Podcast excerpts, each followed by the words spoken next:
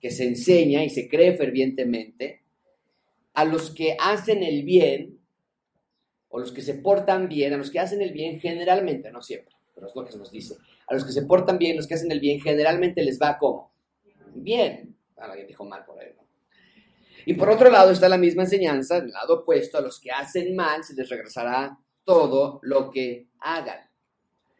Eh, no es eso lo que nuestra sociedad piensa. No es eso lo que nosotros mismos queremos pensar también. Que la vida se trata de hacer el bien a otros para que también a nosotros nos vaya bien, no queremos portarnos mal, porque todo lo que hagamos se nos va a regresar y hasta el doble, decimos. ¿no? Las abuelitas nos decían mucho esto, todo lo que hagas se te va a hacer y el doble. Y salías al siguiente día de tu trabajo y te iba al pecero y te decían, ya ves, por eso te, pasó porque te hiciste algo mal. Esta ideología, por cierto, ha abierto la idea también de que el cielo es para los que se portan bien, los que se portan mal, los que hicieron mal aquí en la tierra, entonces no van a ir al cielo. Pero nos tenemos que preguntar, ¿es esto verdad? Porque las escrituras, en las escrituras constantemente leemos lo contrario. A los verdaderos ciudadanos del reino de Dios, generalmente en las escrituras, les va muy mal. Y a los verdaderos ciudadanos del reino de Satanás, generalmente les va muy bien. Pienso en Pablo y en su vida ejemplar como ciudadano del reino de Dios. Dio su vida por el Evangelio, dio su vida para la expansión del reino de Dios, pero su vida fue una verdadera tragedia, la de Pablo. Persecución, encarcelamiento, decapitación. Pero por otro lado vemos a los que asesinaron a Pablo, al emperador Nerón de Roma, por ejemplo, un hombre despiadado, violento, obscuro, pero viviendo en esplendor y en riqueza y en poder. Entonces tenemos que pensar muy bien esa ideología de que los que hacen el bien les va bien. Bueno, no, no siempre. Y los que hacen el mal les va mal, no tampoco. Amigos, esta mañana tenemos frente a nosotros un texto que nos va a ayudar a erradicar esta clase de pensamientos. Como humanos estamos acostumbrados a buscar nuestro propio bien.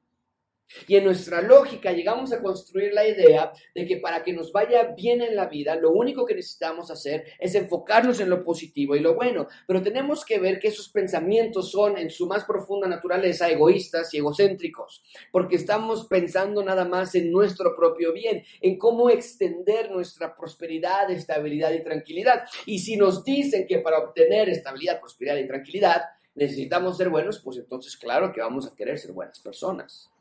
Pero este texto nos va a ayudar a entender que nuestra motivación para vivir no se centra en ti, se centra en Dios. Todo se trata del rey y su reino. Yo quedo de lado, renuncio a mí para que el reino de Dios tenga máxima prioridad, sabiendo desde luego que al renunciar a mí he ganado todas las riquezas en Dios.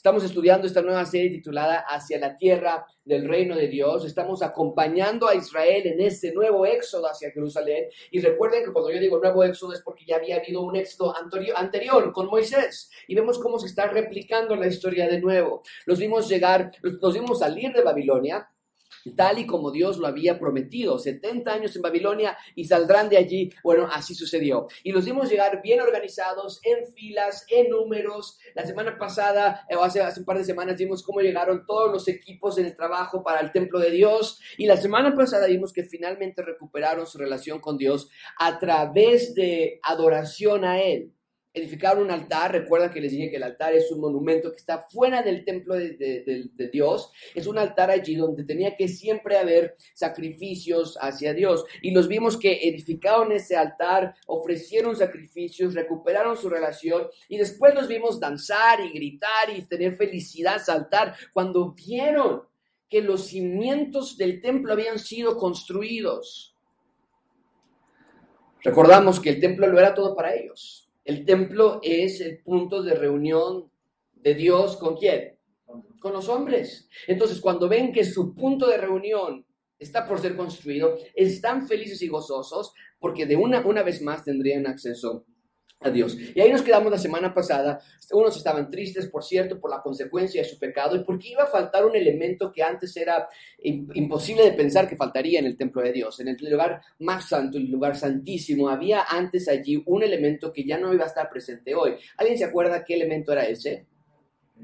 El arca del pacto. Ya no iba a estar ahí. El arca del pacto era una, una caja que estaba protegida por querubines, por cierto, los mismos querubines que habían protegido el jardín del Edén para que no entrara el hombre. Y ahora estaban protegiendo esta arca donde estaba la presencia de Dios y donde estaban allí también las tablas de la ley y maná del cielo y la vara de Aarón. Y, y allí ya no estaba más, había sido destruida. Entonces algunos estaban tristes por, por eso. Pero el punto es que de nuevo iban a tener cercanía con Dios. Y recuerden lo que vimos la semana pasada. De hecho, les di una pista por ahí, porque les dije que los judíos no eran los únicos que estaban en esa área, aunque de nuevo sí estaban en su tierra prometida. Recuerden que la tierra había sido destruida por los babilonios y por 70 años nadie había habitado allí. Entonces pueblos aledaños habían establecido pequeños poblados, pero también vimos la semana pasada que no eran tan pequeños, porque vimos que tenían miedo los judíos. Les dio miedo de ver que estaban estas personas aquí que los iban a vandalizar o que les iban a hacer algo. Y eso fue lo que les motivó para construir y, buscar ayuda, el construir el altar y buscar ayuda en Dios. Pero entonces están ellos en su mega celebración, hombre, hay trompetas, hay címbalos, hay ruido, están los cantores, los cimientos están puestos, están saltando y los otros pueblos escuchan esto. Y eso va a traer problemas, va a traer resistencia, va a traer oposición. Y recuerden que hace un par de semanas les di yo esta fórmula acerca de Esdras y Nemías, que de verdad se sigue muy al pie de la letra. Cada ocasión que abrimos Esdras y Nemías vemos esta secuencia de eventos. Primero nos da un edicto de un rey, ya lo vimos nosotros en Ciro, en capítulo 1. Después nos da los números que obedecen ese dicto, ya lo vimos en Esdras, capítulo 2. Después nos da la oposición que van a enfrentar, que es lo que estamos por ver hoy. Y unas cuantas semanas nos va a dar la resolución, cómo se puede resolver todo esto, a qué resolución llega. Em, la lista de nombres que regresaron, ya lo vimos, cerca de 50 mil ciudadanos. Ahora vamos a ver esta oposición, de hecho es el punto principal del sermón que Dios quiere que tú entiendas que en el mundo tendrás oposición, pero mayor es el que está en nosotros que el que está donde? En el mundo. A través de este texto vamos a ver que no siempre, amigos, les va bien a los que hacen el bien, pero Dios sí promete algo mucho mejor que eso. Dios promete que Dios siempre protege a sus hijos de cualquier ataque. Y vamos a ver que como ciudadanos del reino de Dios necesitamos entender que vamos a enfrentar oposición, pero que nuestra responsabilidad es mantenernos firmes y constantes, fieles a nuestro Rey, porque Él siempre es fiel con nosotros. Vamos a ver hoy dos puntos. En primer lugar, oposición satánica y después oposición constante. Ven conmigo, oposición satánica en primer lugar. Mucho material. ¿Están listos? Vamos a ver. Versículo 1 dice, oyendo los enemigos de Judá. Tenemos que detenernos allí por un segundo. Entonces, venimos de un momento de extrema alegría, la construcción del altar y los cimientos del, templo, pero ahora Esdras nos cuenta lo que sucedió inmediatamente después de la fiesta y algarabía por los cimientos del templo. Y el texto comienza con estas tres palabras que ya dan el tono de todo el capítulo. Nos dice, oyendo los que enemigos. Wow. Eh, amigos, mucha atención con esto porque quiero que quede muy claro. Dios tiene un enemigo. Él es la serpiente de ataño, el engañador, el acusador, el traidor que quiso la gloria de Dios, aun cuando Dios creó a ese ángel de luz inicialmente para que le diera la gloria a él. ¿Quieres saber qué es lo que hizo Satanás que le provocó caer de la presencia de Dios? Te lo puedo decir muy claramente. Satanás quiso ser rey. Obviamente no pudo serlo, pero esa es la obsesión de Satanás, ser rey. Y esa es la mentira con la que engañó a Adán y Eva, y mucha atención, esa es la mentira con la que te engaña también a ti. Vean ustedes mismos lo que Satanás le dijo a Eva en Génesis 3, 4 y 5. Le dice, y la serpiente le dice a la mujer, no morirán cuando coman del fruto del árbol prohibido. Pero noten atención lo que le llama mucha atención a Adán y a Eva. Dice, pues Dios, esto es Satanás diciendo, pues Dios eh, sabe que el día que del coman se les abrirán los ojos y ustedes serán como, como Dios. Eso sí les gustó escuchar a Daniel. Dijeron, a ver, espérame, ¿cómo está eso? Muéstrame otra vez esa, esa, esa, esa parte porque eso está muy bueno. Esa es la raíz de todas las tentaciones que nosotros enfrentamos. Satanás te tienta a ti al decirte, tú sé rey, haz las cosas a tu manera. Y a ti te encanta escuchar eso. Amigo, no hay más, no hay mentira más dulce para el oído humano que el pensar que está haciendo bien las cosas a su propia manera. Y mucha atención con esto. Satanás ya no nos tienta a través de un animal como lo hizo con Eva, la serpiente, pero ocupa otros medios y muchas veces a otras personas Te llegan ofertas, propuestas, ideas, sugerencias que te tientan a pensar que puedes hacer las cosas a tu manera. Y es exactamente lo que estamos por estudiar hoy. Satanás no apareció físicamente a los judíos, pero sí lo hizo a través de los pobladores que vamos a ver hoy. Y Esdras los identifica claramente desde el inicio. Nos dice, y los enemigos oyeron. Edificaban el templo de Dios. Que no te quepa duda que todo lo que vamos a estudiar hoy fue orquestado por Satanás. Porque aun cuando no vas a ver el nombre de Satanás en ningún versículo de esos 24 que vamos a estudiar hoy, quiero que sepas que el plan de Satanás está detrás de cada versículo que vamos a estudiar hoy. Ahora, quiero que vean de nuevo lo que dice el versículo 1. Los enemigos oyeron que el pueblo, ¿qué? ¿Estaba haciendo una vistecisa o qué es lo que oyeron? Estaban edificando el templo. Entonces, ve por el, ve por el contraste que tenemos. Por un lado, tenemos a los enemigos de Dios, eh, los enemigos del pueblo de Israel. Por otro lado, tenemos al templo. Y por aquí en medio tenemos al pueblo. Quiero que vean los personajes que tenemos en este texto hasta este momento. Entonces, mucha atención con esto.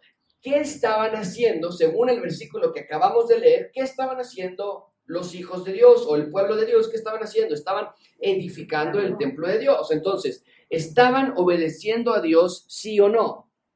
Sí. Esa fue la orden, para eso iban.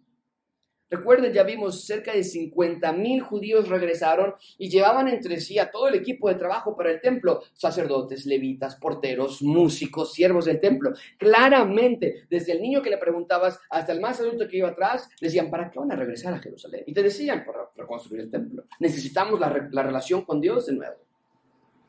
Entonces, para eso iban a Jerusalén. Entonces, los ciudadanos del reino de Dios sí estaban obedeciendo a Dios en ese momento en particular, pero vemos que las primeras tres palabras de este capítulo nos indica que no lo van a hacer sin que haya obstáculos, dificultad, resistencia. Y esto nos podría parecer injusto, porque tú y yo podríamos decir, pero ¿por qué? ¿Por qué si Dios ve que estaban obedeciendo, por qué permite esta clase de dificultad? Y la respuesta es muy sencilla, Satanás como moscas, amigo. No sé si te pasa a ti que de pronto estás en la casa y ves a tres o cuatro moscas y, estás cansado de las moscas y, compran a los, las raquetas matonas, ¿no? Esas que tienen electricidad y las matas y te da gusto que, que se caen al suelo. Bueno, como moscas, así Dios te envía a que vuelen alrededor de ti tentaciones y obstáculos que te ensucien y que contaminen a toda persona que quiera obedecer a Dios.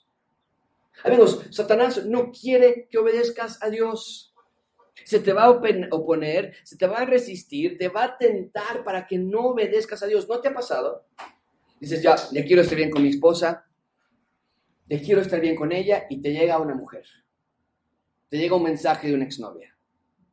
¿No te ha pasado que quieres dejar, de hacer cosas impuras con tu novia y, y te cita a su casa cuando sus papás no van a estar y dices, híjole, ¿qué hago ahora?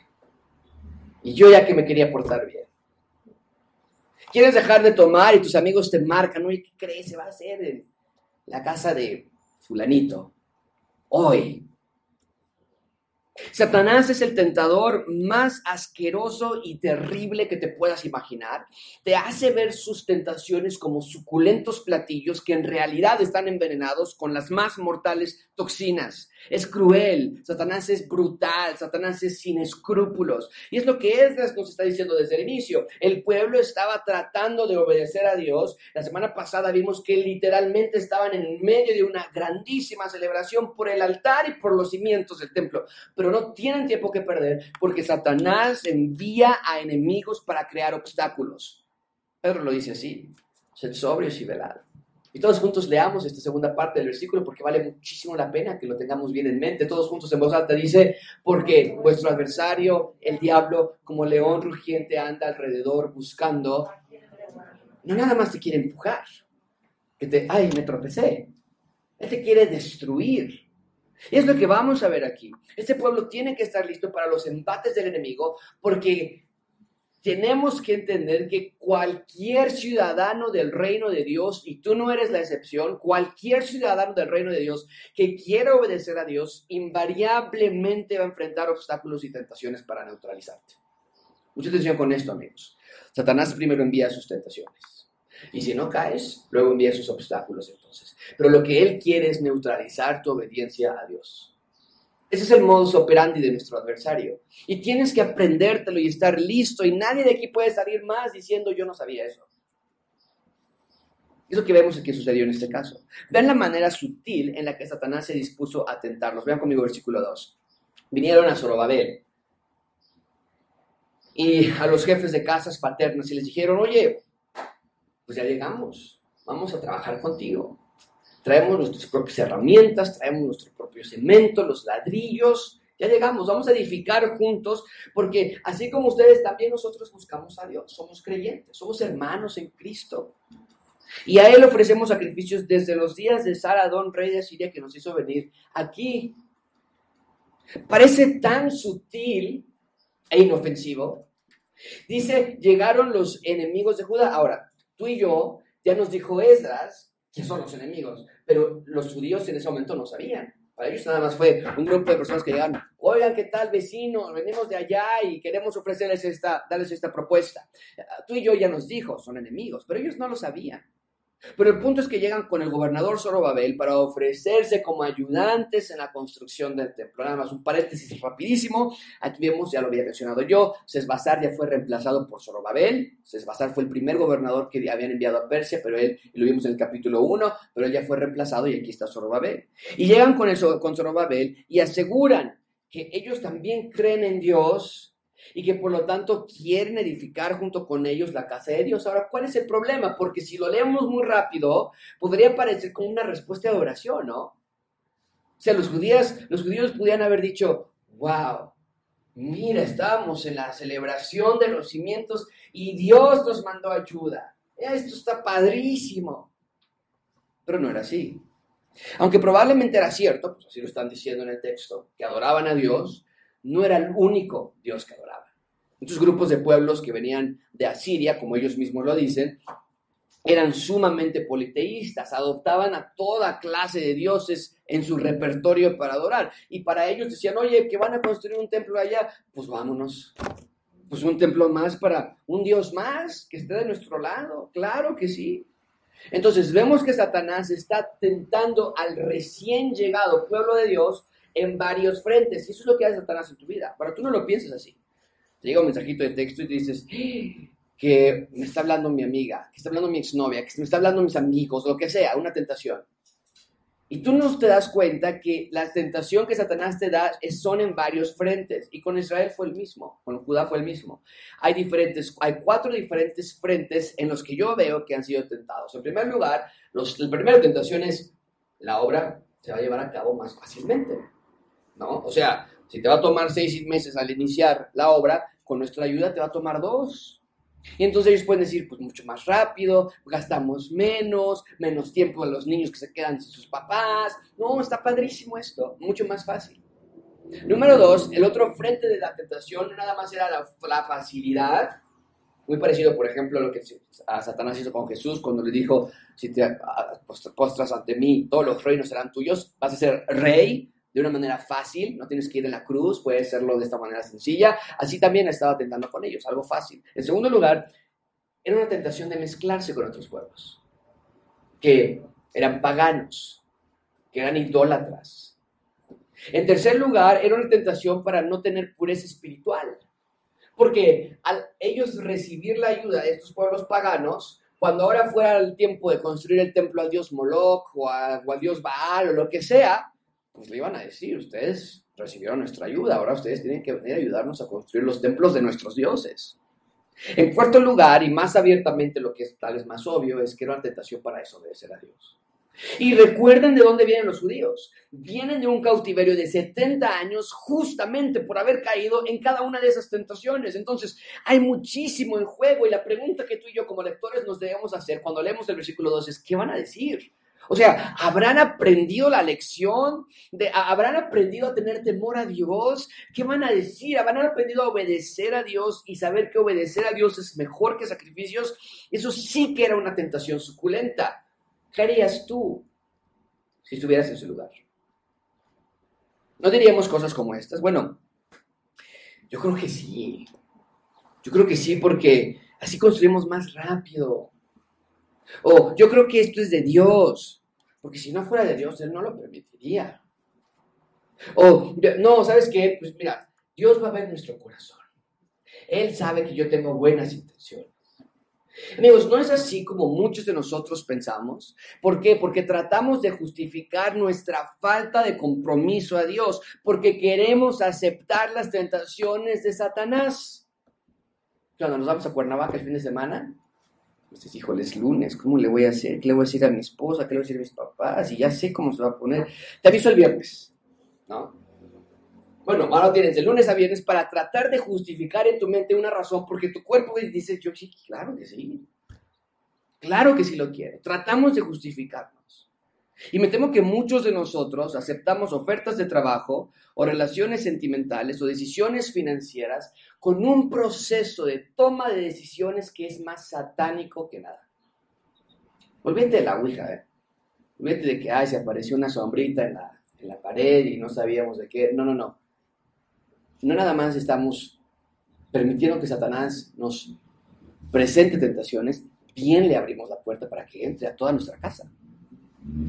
¿Qué respondió el pueblo de Dios? Nosotros podríamos mordernos las uñas y decir, ¿qué le va a decir este Zorobabel? Y están, vienen apenas de 70 años, ¿qué le va a decir? Veamos conmigo versículo 3. Zorobabel, Jesús y los demás jefes de las casas paternas de Israel dijeron, no, no, no, no, no es que no nos conviene edificar como, gracias, gracias de verdad, tus buenas intenciones, no hombre, que mira, no queremos ser groseros, pero nos conviene, este es nuestro Dios, este es nuestro, este, este trabajo es para nosotros solos, dice el texto, está en la pantalla. Tenemos que edificar nosotros solos, como nos mandó el rey Ciro, rey de, de Persia. ¿Cuál fue la respuesta de la inocente propuesta de estos pueblos? Fue no, simple y llanamente no. Y es que, ¿cómo podrían haber respondido de otra manera? De nuevo, venían de 70 años de cautividad, 70 años de separación de Dios, justamente porque ellos habían elegido a otros dioses por encima de su Dios. Entonces, ¿cómo habrían de racionalmente aceptar esta oferta otra vez? Y vemos que muy sabiamente Zorobabel rechaza la inocente idea y les dice, no, esta labor nos pertenece a nosotros, nosotros somos los que tenemos que construir este templo, no podemos ayudar, eh, no podemos recibir ayuda externa por todos los riesgos que conlleva recibir ayuda externa. Y el punto es este, amigos, los judíos se conocen Saben cuáles son sus debilidades y reconocen que si se exponen a trabajar con ellos, tarde o temprano van a caer de nuevo. Y tiene todo el sentido del mundo, porque eso es lo que Satanás quiere. ¿De verdad piensas que esta tentación la envió Satanás para que el templo se construyese más rápido? Es lo que no. Y los judíos cachan eso y dicen, no, no, no, no, yo, yo ya sé de qué pie estoy cojeando. Yo no voy a meter en algo que yo sé que no soy suficientemente fuerte. Es una gran lección para ti que no te quepa duda alguna, que si tú has propuesto en tu corazón obedecer a Dios, van a venir tentaciones del enemigo. Y más vale que te des cuenta de cuáles son tus debilidades para que puedas resistir. Amigo, amiga, evalúa por qué haces o no haces algo.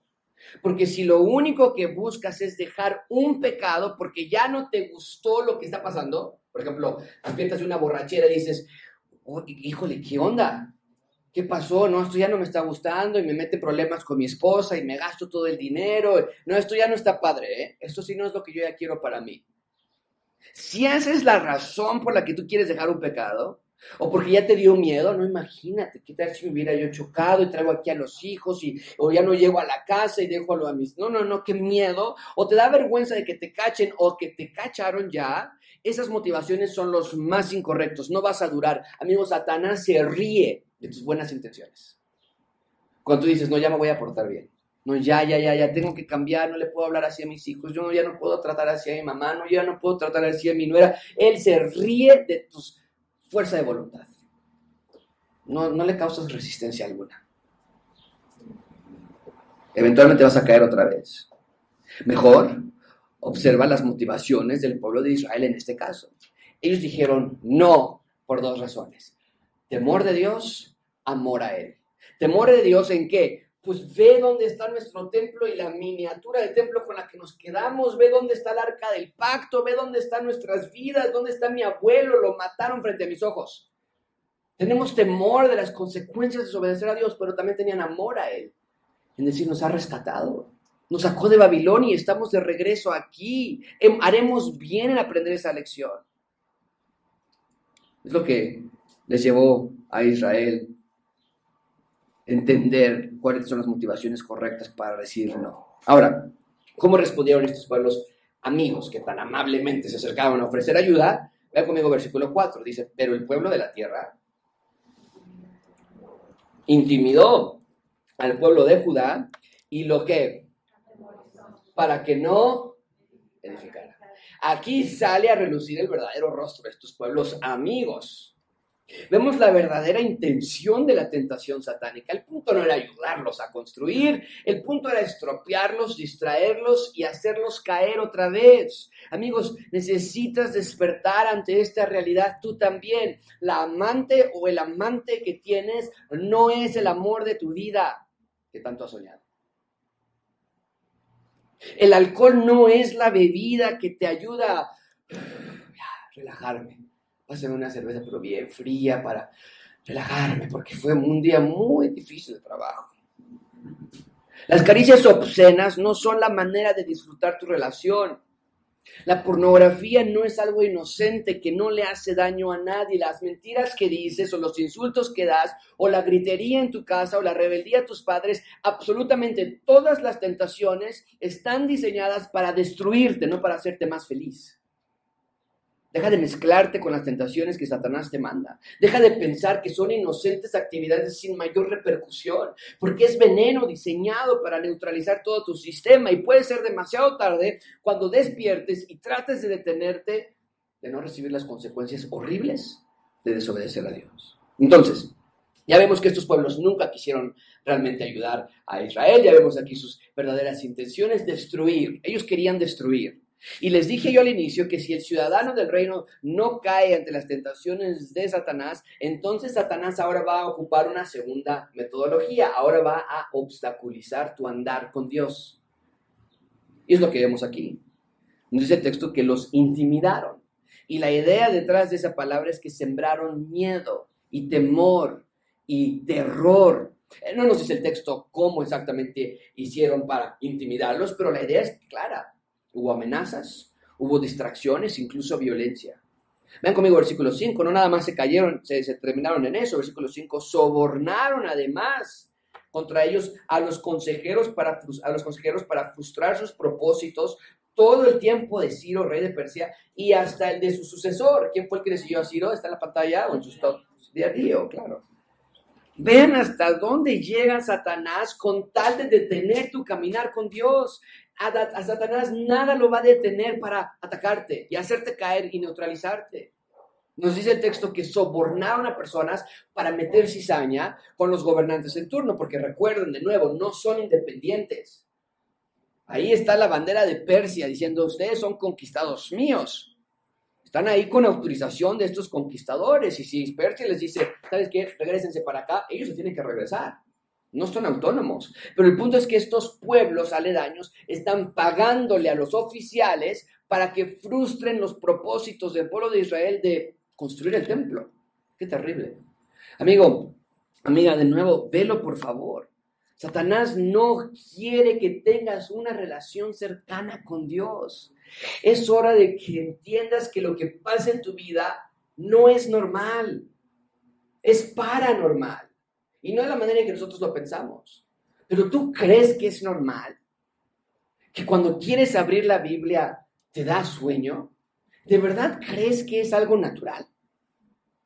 La abres y empiezas a, leer y, nos vamos con la finta ya romántica de Instagram, ¿no? Y queremos salir a un, a un jardincito y, una colchita y tener nuestro cafecito y que salga el humito, ¿no? Y ya te sientas y, te sientas ahí con tu Biblia, y te quieres un selfie para postearlo también en tu cuenta de Facebook o Instagram y puedes leer la Biblia y te acuerdas de todo lo que tienes que hacer en ese momento. Oye, no le di a Santiago su juguete que me pidió ayer, no, no, no planché la ropa que tenía para mañana o, o, tengo un buen de tarea. ¿Te parece que es normal? ¿Te parece que es normal que quieres orar y dices, Señor, estoy... Se te viene la cabeza y dices, ay, Chihuahua, ¿dónde estaba? ¿Qué pasó?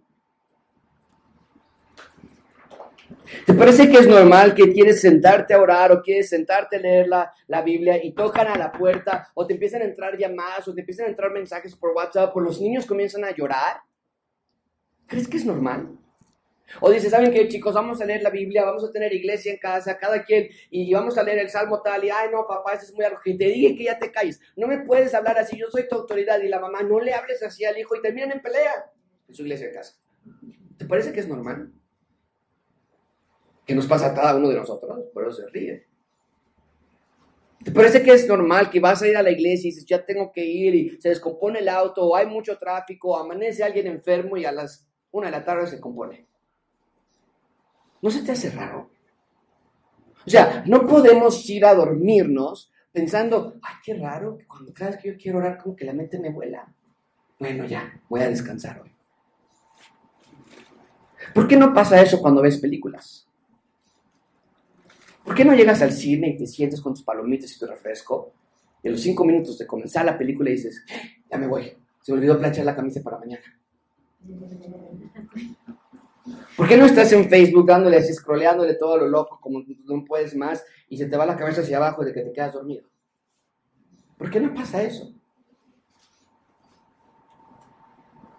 Te voy a decir por qué.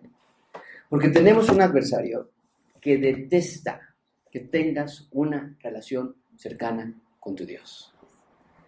Y es hora de que le pongas un alto, de que veas que no es normal vivir así, no es normal que les digas a los hijos, oigan, ¿qué onda? Comemos unos tacos al pastor y que te digan, sí, papá, sí, mamá.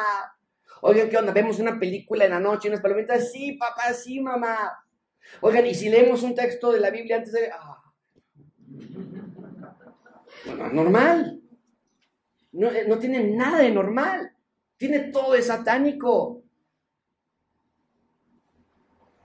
Entonces, es innecesario que estemos no, no, no, nada en mi casa tiene el número 6 porque el 6 es el número de Satanás. No, no, no, Satanás está bien impregnado en nuestras casas si es que pensamos que es normal, que queremos caminar con Dios y todo se nos atraviesa.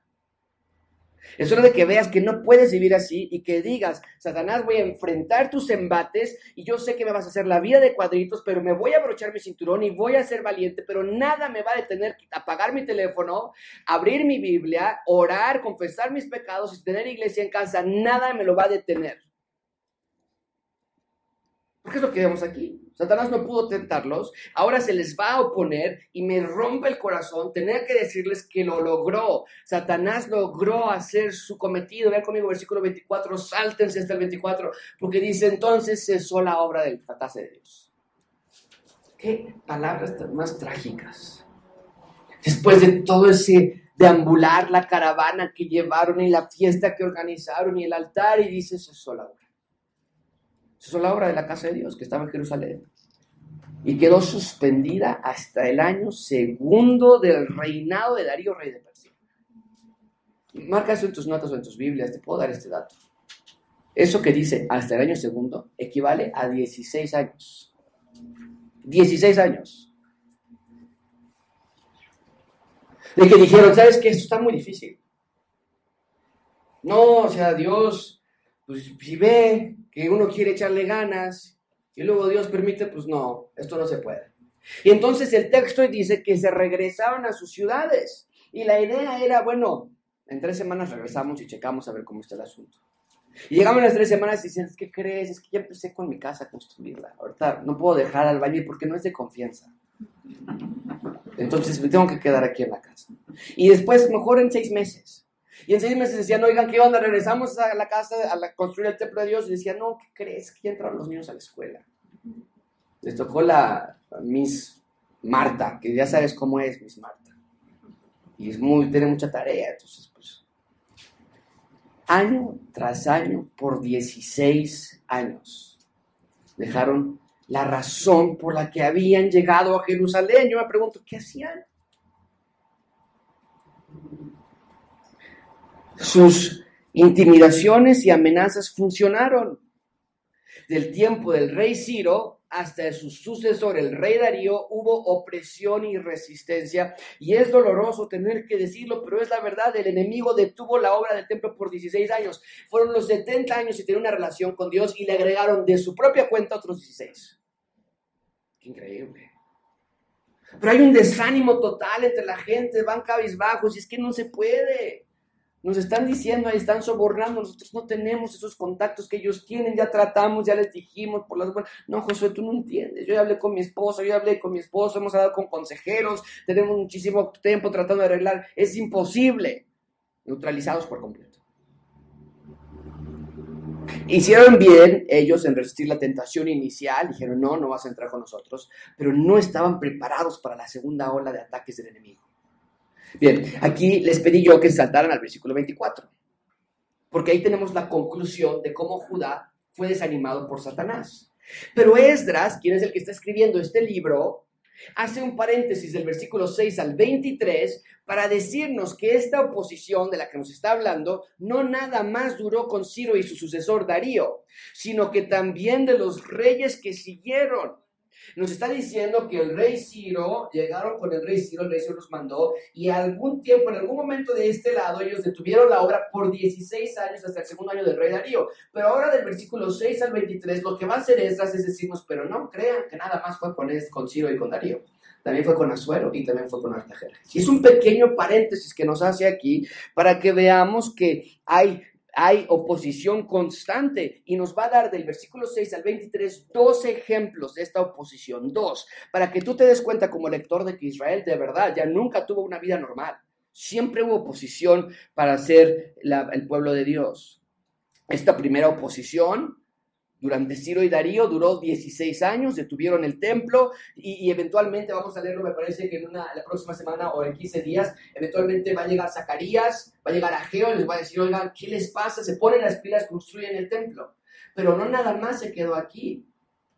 Nos va a decir ahora que eso fue parte de su vida y vamos a ver estos dos ejemplos que nos da de estos otros dos reyes para que veas que si tú te preocupa y dices, es que yo siempre siento oposición, ¿no? Yo cuando quiero hacer las cosas, algo siempre pasa, es lo que está diciendo, no fuiste el primero, ni serás el único. Nosotros vivimos así por siempre. Ven conmigo en segundo lugar, oposición constante. Versículo 6 a 23. Ven conmigo, versículo 6 en el reinado de quién. Es como si Esdras estaba escribiendo y dice, esto es lo que pasó con Ciro y esto es lo que pasó con Darío y lo sobornaron. Y en ese momento le llegó a la mente, esto también le pasó con Azuero y después con Artajeres y al final va a cerrar de nuevo con lo que nos había dicho inicialmente. Pero dice, en el reinado, en el reinado de Azuero, a principios de su reinado, escribieron, ¿qué? Acusaciones contra los habitantes de Judá y de Jerusalén. De nuevo, no quiero que se me pierdan. Ya nos dijo que la oposición fue clara durante Ciro y Darío, pero no se quedó allí nada más. Nos dice que también sucedió con el tercer rey que nos dan un listado aquí, que es Azuero. Ahora, aquí algo muy padre. Esdras no nos dice qué acusaciones exactamente sucedieron. Solamente nos dice que escribieron acusaciones contra los judíos, nada más. Pero aquí está lo interesante. Tenemos todo un libro en la Biblia en el Antiguo Testamento que nos da exactamente qué acusaciones se dieron en contra de los judíos. ¿Alguien sabe cuál es ese libro? De una mujer judía que se volvió reina en un pueblo persa. ¿Quién fue? Esther. Y en el libro de Esther, lo vamos a estudiar después, pero en el libro de Esther harías bien tú en ir a Esther y ver qué pasó con el rey Asuero y cómo es que los judíos casi fueron exterminados. Bueno, eso es lo que ocurrió que nos dice aquí Esdras durante el reinado de Azuero hubo una situación muy complicada, nos dice Esdras. Bueno, Esther nos va a decir qué, qué situación tan complicada hubo. Y pronto vamos a llegar a Esther, pero ustedes pueden estudiarlo de manera anticipada. Pero Esdras nos está diciendo acerca de la oposición, nos dice, pasó con Ciro, después fue con Darío, no hombre, y hubo una situación muy delicada con Azuero y también con Artajerjes, el hijo de Azuero. Ahora, nada más como referencia, Artajerjes era el rey que estaba reinando cuando Nemías estaba en vida. Y Nemías era un hombre judío que su trabajo era probar el vino del rey y ver que no estuviese envenenado. Le llamaban el copero del rey. Y Nemías estaba sirviendo bajo Artajerjes. Vamos a estudiar nosotros Nemías en su momento. Pero ¿qué, ¿qué, ejemplo nos va a decir? Ya nos dijo, bueno, una situación delicada con Azuero y ahora nos va a decir de una situación con Artajerjes. Vea conmigo versículo 7. Dice, también en días de Artajerjes, o sea, no nada más con Azuero. Artajerjes, hubo un grupo de personas, Pislam, Mitrídates, Tabel, más compañeros, ah, que escribieron Artajerjes y la escritura de la carta en arameo, y también estuvo Reum, un canciller, Simsai, escribieron una carta contra Jerusalén al rey Artajerjes, y en tal fecha escribieron Reum, Simsai, los demás compañeros suyos, los jueces, gobernadores, oficiales, los de Persia, Babilonia, los elamitas, o sea, juntaron a un grupo de personas y dijeron, a ver, ¿quién de todos ustedes nos echa la mano en firmar una carta y mandársela al rey de Persia, Artajerjes? Y juntaron todo un grupo de personas muy importantes. Dice el versículo 10, y los demás pueblos, Samaria, todas las provincias del rey. Esta es la copia del rey, de la carta. Versículo 11. ¿Qué dice la carta? Bueno, vean la hipocresía, la barbería que le empiezan desde el inicio. Dice, tus siervos del otro lado del río te saludan. Y sea notorio, rey, que los judíos que subieron de ti, pues vienen a edificar la ciudad y son rebeldes, malos, se levantan los muros, reparan los fundamentos, y que sepas, rey, que si esa ciudad sí se reedifica y si los muros sí se van a levantar, ya no te van a pagar tributo, ya no te van a pagar impuestos, ya no te van a pagar rentas, o sea, estos eh, son unos, ya nada más les faltaba decir, estos son unos mugrosos, malolientes, los judíos malos. Y el erario de los reyes se te va a acabar, va a ser menoscabado. Entonces, como ustedes nos contratan a nosotros, dicen este grupo de personas, nosotros nos mantienen del palacio, o sea, son asalariados del palacio, pues no podemos callarnos, dicen ellos. No se nos parece bien que, que no te hagamos saber que esto sucede con los judíos mugrosos. Entonces busca en Wikipedia o busca en YouTube o en algún lugar, dice, y búscalo tú en tus libros de las memorias, vas a encontrar. No nos tomes nuestra palabra.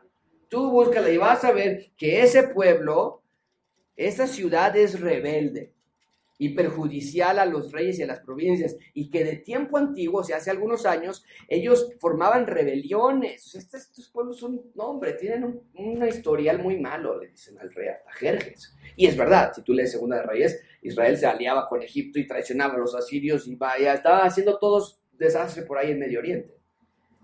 Pero ellos dicen, bueno, ellos vienen así y, te, estamos diciendo, rey, que si esta ciudad se reedifica y se levantan sus muros, ya la región de más ya no va a ser tuya. O sea, vean el, amarillismo, ¿no? O sea, el, el no, hombre, esto es, muy malo. Y el rey dice, no, pues les, mando un, email de regreso les dice, bueno, a ustedes, a todos los que están con ustedes, salud, paz.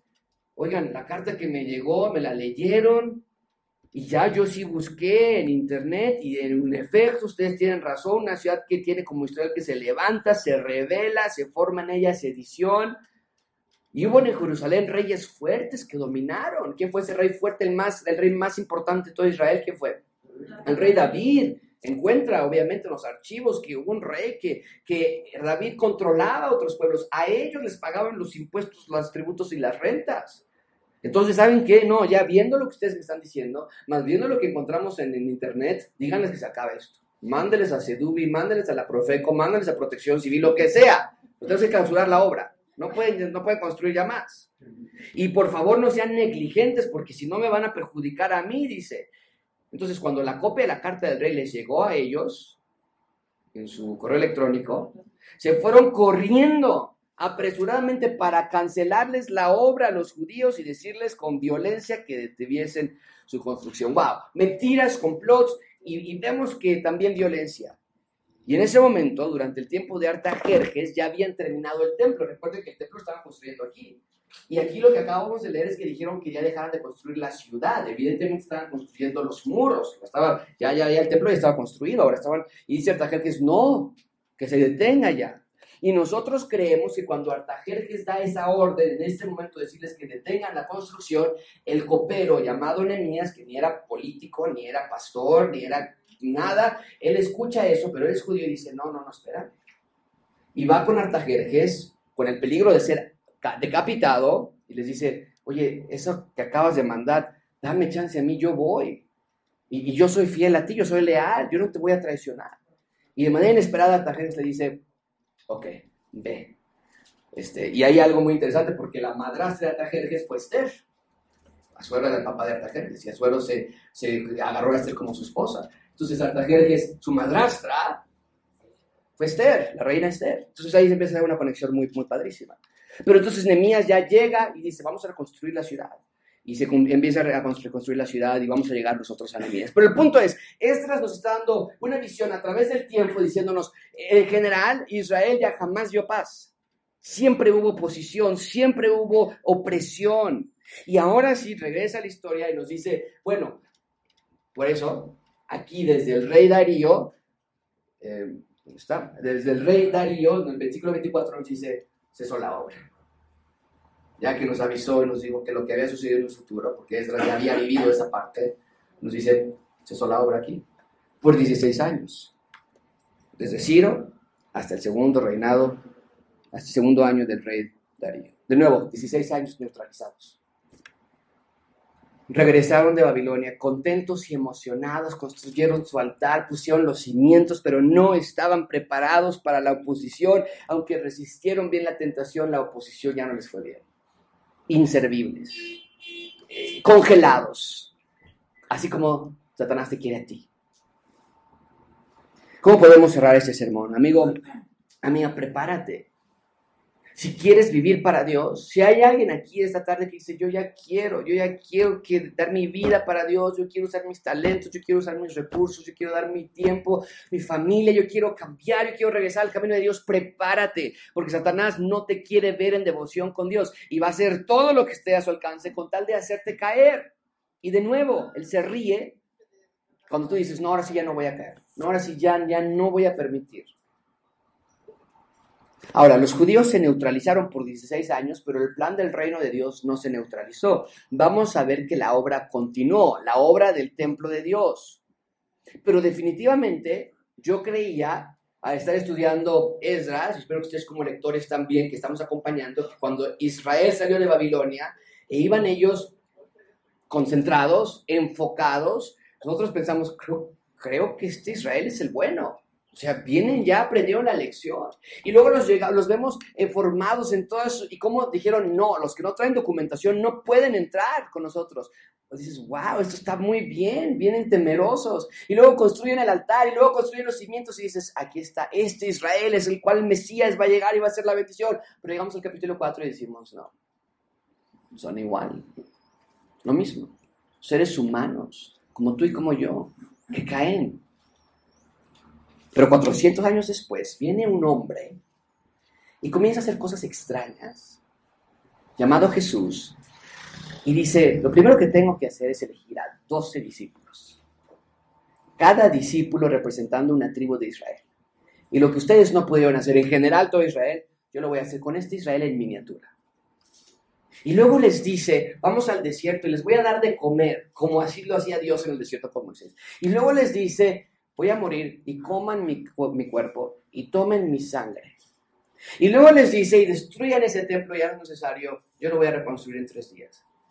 Entonces vemos que lo que la obsesión de construir el templo no se logró a través de este Israel, pero la obsesión de cumplir el templo se logró a través de Jesús, porque Él es nuestro templo. Ya no necesitamos más animales, él es nuestro sacrificio. Ya no necesitamos más sacerdotes, Él es nuestro intercesor. Ya no necesitamos más templo, Él es nuestro templo. Vemos en las escrituras que, así como este Israel fue tentado y fallaron, Jesús fue tentado por 40 días y por 40 noches, ofreciéndole todos los reinos de la tierra. Y el Señor Jesucristo nos dijo, ¿Y ¿te puedo decir la próxima semana qué decido? Dame 16 años y te aviso qué, qué decido yo. No, no, no. En ese momento él dijo no. Solamente a tu Dios adorarás y a él servirás. Jesús también sufrió la misma posición y peor que estos judíos recibieron. También sobornaron a testigos para que mintieran acerca de Jesús, así como sobornaban aquí. También trajeron enemigos contra él, así como los trajeron aquí. Pero la diferencia es que Jesús no tiró su martillo y no tiró su ladrillo y dijo, no, yo ya me voy, sino que él siguió adelante a dar su vida por nosotros. Por eso te a hacer reflexionar a ti en ciertas preguntas para ti. ¿Cómo está tu vida? ¿Está neutralizada por el enemigo? Tu matrimonio, tu vida espiritual, tu vida de oración, tu vida de confesión de pecados, tu vida con tus hijos, con tus papás, con tus suegros, con tus nietos. ¿Estás neutralizado? Eh, ya estás en una rutina de, de vacío espiritual, de hueco espiritual. Y te has acostumbrado a vivir así. Y si te pones a echar cuentas, tal vez llevas 16 años también, o 10, o 3, neutralizado, sin avanzar en tu vida espiritual. ¿Qué te separa de Dios? ¿Tu trabajo te separa de Dios? ¿Tu Netflix te separa de Dios? ¿Tu música te separa de tu dinero? ¿Tu novio, tu novia te separa de Dios? ¿Qué te está neutralizando? Pero lo que sea que te esté neutralizando, te tienes que dar cuenta que viene directamente de Satanás para ti. No es el amigo que te está mandando mensaje, no es la mujer que te está coqueteando, no es la mentira que te están haciendo decir, es la tentación que viene de Satanás directamente servida para ti. Y viene con odio porque te odia. Y viene con engaño porque te quiere ver engañado. Y te quiere ver tirado. Y te quiere ver lejos de Dios. Así que reflexiona. ¿Cómo está tu vida? ¿Cómo está tu corazón? Y lo que Santiago nos dice, resistan al diablo. Porque si lo resisten, Él huirá de ustedes. Vamos a orar.